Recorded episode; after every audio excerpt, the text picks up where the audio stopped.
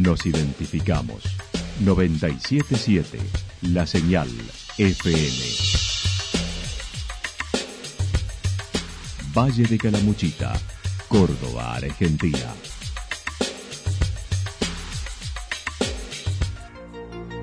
El más completo resumen de las noticias de la región, encontralos todos los días a las 12 y 30, a las 16 y a las 22 horas.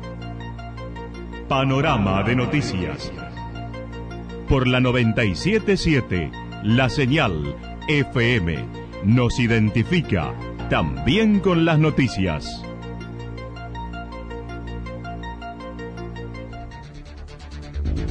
Municipalidad de Villa del Lique. Una forma de vivir. Gestión Ricardo Zurdo Escole.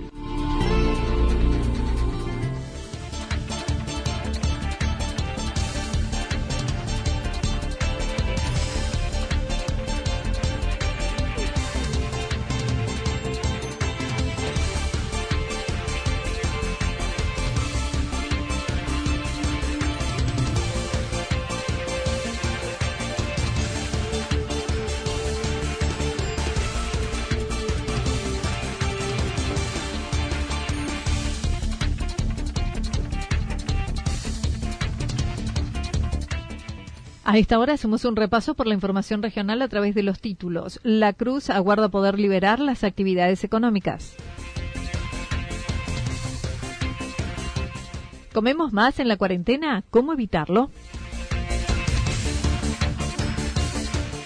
Buscar los niños hagan descarga de energía.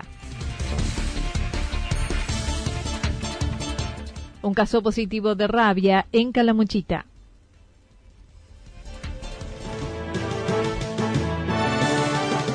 La actualidad en síntesis. Resumen de noticias regionales producida por la 977 La Señal FM. Nos identifica junto a la información.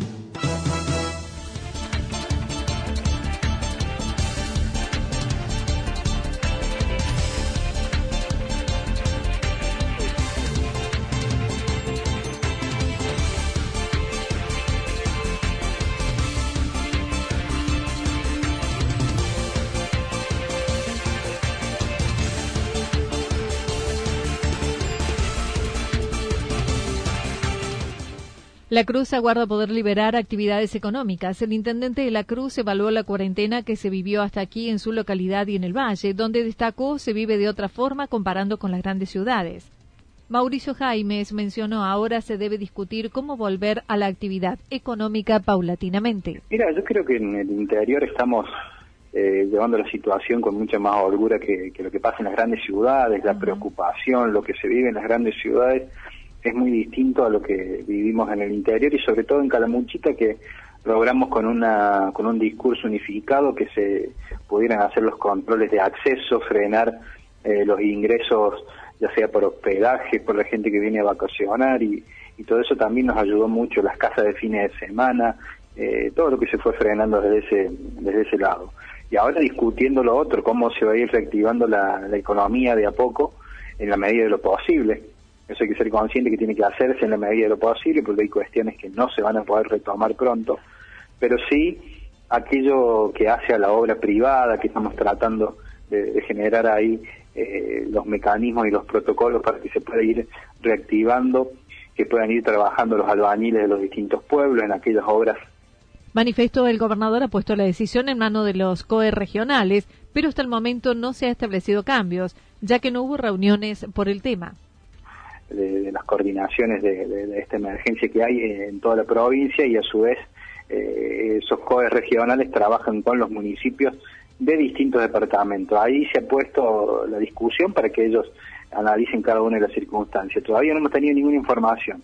Eh, uno particularmente cree esto que te acababa de comentar. Hay actividades que de a poco tenemos que ir eh, retomándolas y que la gente pueda llevar el pan a, sus hogares. Pero yo insisto en esto, me parece que es por ese lado la, cuestión, no, por el lado de la parte recreativa. Lamentablemente tendremos que seguir haciendo un esfuerzo más nosotros en ese, en ese aspecto, ser creativo, sé que cuesta, pero en cada uno de los hogares me parece que debemos seguir haciendo ese esfuerzo porque es muy difícil controlarlo. Eh, es fácil decirlo, tal vez el presidente lo mismo cuando, cuando ha hecho algunas otras declaraciones y a veces uno entiende que, que, se agotan, que se agotan los recursos, que se agotan las personas y por ahí eh, se dejan algunas afirmaciones eh, en una conferencia de prensa que por ahí priorizó la necesidad de habilitar actividades económicas, indicando los comercios de su localidad se llevan a cabo de 8 a 18 horas en las actividades esenciales y luego se permite el delivery, buscando sostener estas disposiciones durante todo el invierno para cuidar a la gente de las bajas temperaturas. Trabajamos de 8 a 18 horas los comercios eh, de estos productos alimenticios y obviamente cada uno tiene la facultad de cerrar o no al mediodía pero después de las 18 horas se les permite que hagan delivery. Esto no, nos da la, facultad, sabemos lo, que es la Cruz, ¿no? la Cruz es un pueblo uno de los más fríos del departamento, entonces queríamos ir implementando esto y va a ser así todo el invierno, eh, porque queremos que a las 18 horas ya la gente esté en su casa. Eh, pase la cuarentena, levanten la cuarentena o no, nosotros queremos conservar eso durante este invierno porque sabemos que más allá de un decreto de la cuarentena, la situación va a ser para seguir cuidándonos durante todo el invierno. Entonces dijimos, bueno, vamos a tomar esta medida, de 8 a 18 horas los comercios abren al público. Después de ese horario pueden hacer delivery para repartir mercadería sin ningún inconveniente, pero ya nos aseguramos que desde ahí la gente está en su casa y sobre todo la población mayor, ¿no? Espera esta etapa pueda normalizar retomando algunas actividades como obras privadas que puede manejarse en la localidad. Que uno conoce puntualmente las obras, los albañiles y tenemos una relación eh, más estrecha. Entonces el control en ese aspecto es más fácil porque son pocos los, los albañiles o las obras que, se están desarrollando y, nos permite un mayor control. Y se está permitiendo aquello que sí, que a nivel nacional se, se habló como obras necesarias, urgentes, para que puedan eh, desempeñarse, cumplir con lo que quedó pendiente. Hay muchos que estaban trabajando el día de que se dictó la cuarentena y tuvieron que dejar eh, las cosas a medio acero, con algún riesgo también en, en lo que significa esa construcción, ¿no? Para, para las familias o para quien sea. Entonces dijimos, bueno, vamos a trabajar en eso para que puedan terminar aquellas obras o tareas que empezaron y que realmente son necesarias y urgentes. Pero ahora lo que estamos planteando es que puedan realizarse otras obras más, o sea, aquello que ya no es necesario o urgente, que se pueda empezar a trabajar para que se reactive la obra, la obra privada en cierta forma.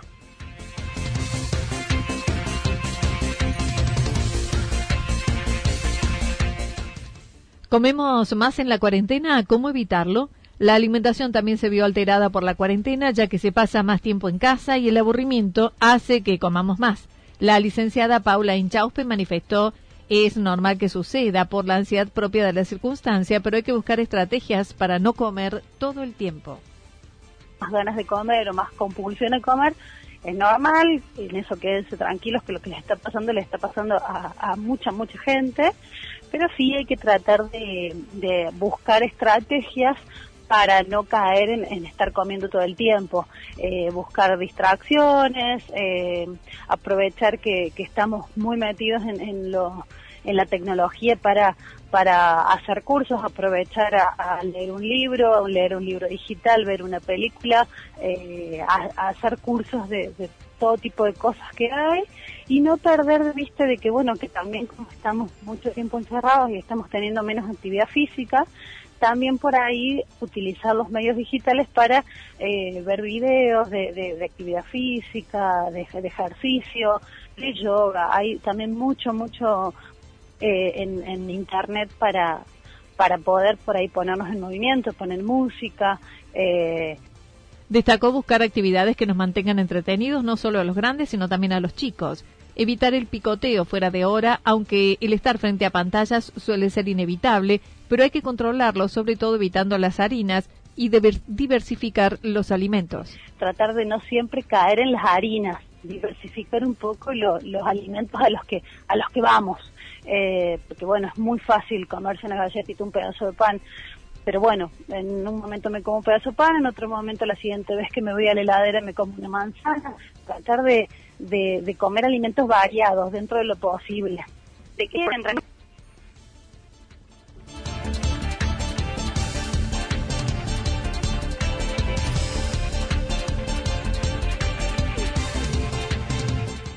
Buscar los niños hagan descarga de energía. Seguir transitando la cuarentena con los niños genera mucha ansiedad en todos, por lo que hay que generar estrategias para transitarla. La psicóloga Agustina Brusco sugirió tratar de reducir el impacto de este encierro al mínimo, hablándolo con los niños, explicarle que como adulto también se irrita y por ello darle también la posibilidad de escucharlos. Pero sí, de repente, si yo como adulto me doy cuenta que estoy más irritable, que no le tengo tanta paciencia, que no sé bien qué hacer con esta situación, no está de más que a veces nos sentemos con el niño y le digamos, mira, no sé, Pepito, la verdad es que yo también estoy triste, yo también tengo ganas de salir y no puedo, te entiendo, yo también estoy muy enojada, perdóname si a veces no te tengo tanta paciencia, esto, esto a mí también me hace sentir mal. Eh, yo creo que lo principal que tenemos que tener con los chicos, obviamente acorde a la edad, ¿sí? Porque también dentro de, lo que es eh, el grupo etario, digamos, hay muchas variaciones. No es lo mismo lo que yo voy a hacer y hablar con un nenito de dos añitos, añito y medio, a eh, un nenito que ya tiene un lenguaje un poquito más desarrollado, de tres, de cuatro, cinco, y ni hablar de niños más grandecitos como nueve, diez, once, doce, que ya están ahí como entre que no sabemos si son niños o ya están entrando en una pubertad. Eh, siempre hay que adaptar, pero creo que lo más importante es escucharlos en torno al coronavirus, indicó hay que brindarles información adaptada a los niños sin sobreexposición ni sobreinformación. En lo que respecta a la escuela, la misma no solo es en torno al aprendizaje, sino a la instancia social, que hay que aclarar lo que volverá. Y en torno a las tareas, conviene poder hablarlo con el docente, buscar que se flexibilice la misma normal, porque un niño en realidad es demandante, pero bueno, yo quiero eh, transmitir, flexibilizar los tiempos. Eh, posiblemente los niños muestren algunas manifestaciones de lo que está pasando como nosotros, ¿no? Eh, yo he estado escuchando estos días algunos niñitos chiquititos que ya habrían, habían logrado un control de esfínter, por ejemplo, de, que ya no se hacían más pis en la cama, y de repente con todo esto que está pasando, hay niños que vuelven, exacto, que vuelven a hacerse pis en la cama, que vuelven a la cama de los padres, que se muestran irritables, demandantes, que están muy, muy, mami, mami, mirame, mami, mami, esto, más de lo normal, porque un niño en realidad es demandante, pero bueno, yo quiero eh, transmitir un poquito de tranquilidad a los papás en el sentido de que este tipo de, de reacciones en un niño en este momento actual de pandemia mundial son un poquito, como hablábamos la otra vez, reacciones esperables. La presencia de la familia en la casa hace que los niños estén más demandantes, por lo que se suele usar más la pantalla como recurso de entretenimiento y según las edades hay sugerencias de tiempos máximos de exposición de pantalla. Es cierto que en estos momentos, por ahí ante la angustia desbordante de todo padre, un poquito más de pantalla puede ser tolerable, pero no el exceso. El exceso nunca es bueno. Eh, la sociedad, digamos, eh, de pediatría argentina recomienda de 0 a 2 años cero pantalla. Cero pantalla, de cero a dos años. De dos a cuatro, cinco, una hora de pantalla. Y de cinco, seis hasta los diez, dos horas de pantalla por día, te estoy hablando, ¿no? Em, y sí, la verdad que se vuelve muy difícil uno por ahí también para descansar un poco, para descansar un poco me imagino que los papás la licenciada expresó la necesidad de ejercitar el cuerpo, de proporcionar circuitos de descarga de energía, ya que los niños necesitan hacerlo. Además, acerca de las situaciones de violencia familiar, recomendó no dudar en solicitar ayuda. Si nosotros nos vemos desbordados y nos damos cuenta que no estamos conteniendo de la mejor manera a nuestro niño, qué mejor que darse cuenta y poder hacer algo al respecto. Pero pero bueno, no quedarnos en la nada, ¿no? Si yo me di cuenta que me excedí, que no estoy bien, que no estoy tratando bien a mi niño, busco ayuda, porque bueno, mi niño no tiene la culpa de, que yo esté desbordado, ¿no? Y ellos también están desbordados. Tampoco está bueno que sobre todo lo que está pasando, se cortaron sus lazos sociales, cotidianos, la escuela, las docentes, las salidas con los compañeritos, encima en la casa eh, eh, cambie también eh, el ambiente y se vuelva más violento, es como mucho para procesar. Ahí sí podemos tener como un daño un poquito más severo, ¿no? En los niños.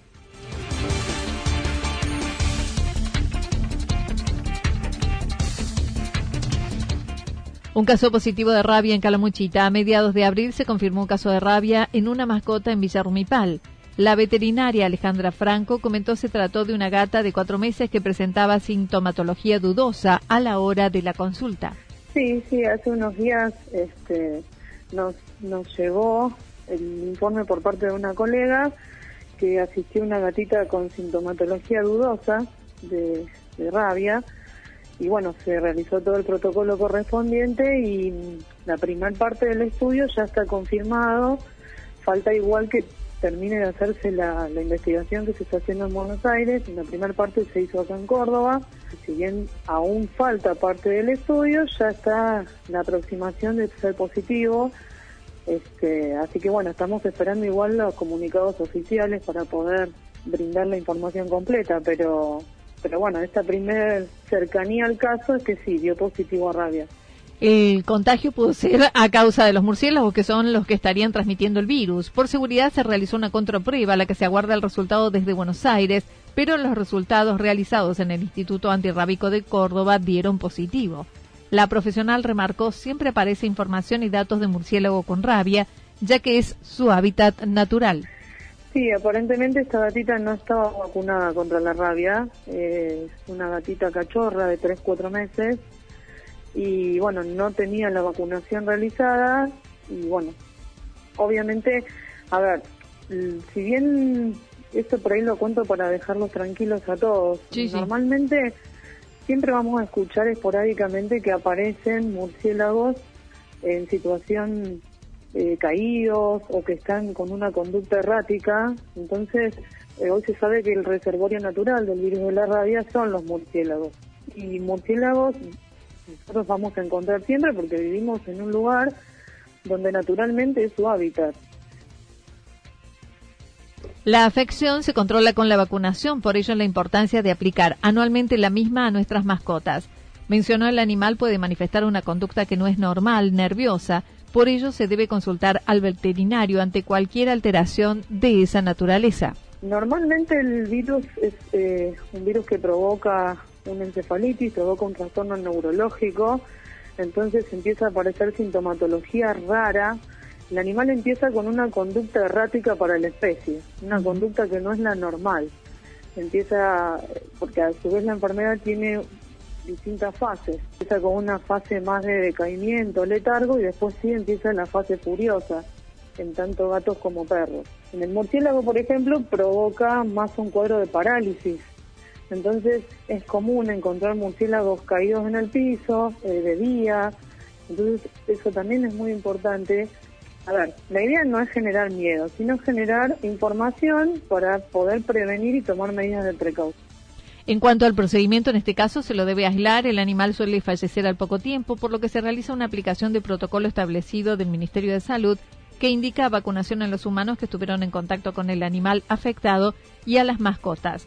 Recomendó cuando se encuentre un murciélago caído no intentar capturarlo, sino colocar un recipiente encima y avisar a un profesional correspondiente. No, que lo que quería así por ahí este, contarte, Anita, o contarles a todos que eh, una cosa importante a tener en cuenta también, cuando se encuentra algún murciélago, porque si no parecería que hay que salir a exterminar murciélagos y no es así, no hay que salir a matar murciélagos. Este, sí es real que hay que tratar de no tener contacto con estos animales silvestres y si aparecen en forma errática o en forma caídos en el patio de casa o lo encontramos en la calle, nunca intentar agarrarlos, sino colocar un recipiente encima y trasladarse al veterinario más cercano para buscar el asesoramiento necesario de cómo seguir ante un caso de esto.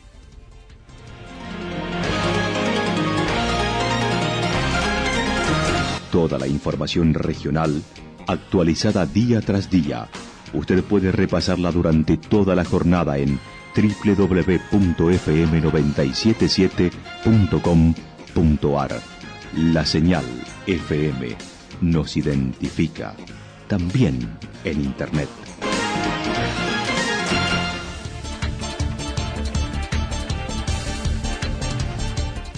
El pronóstico para lo que resta de la jornada indica lluvias, lloviznas, temperaturas máximas que estarán entre los 18 y 21 grados, el viento soplando al sector este entre 7 y 12 kilómetros en la hora.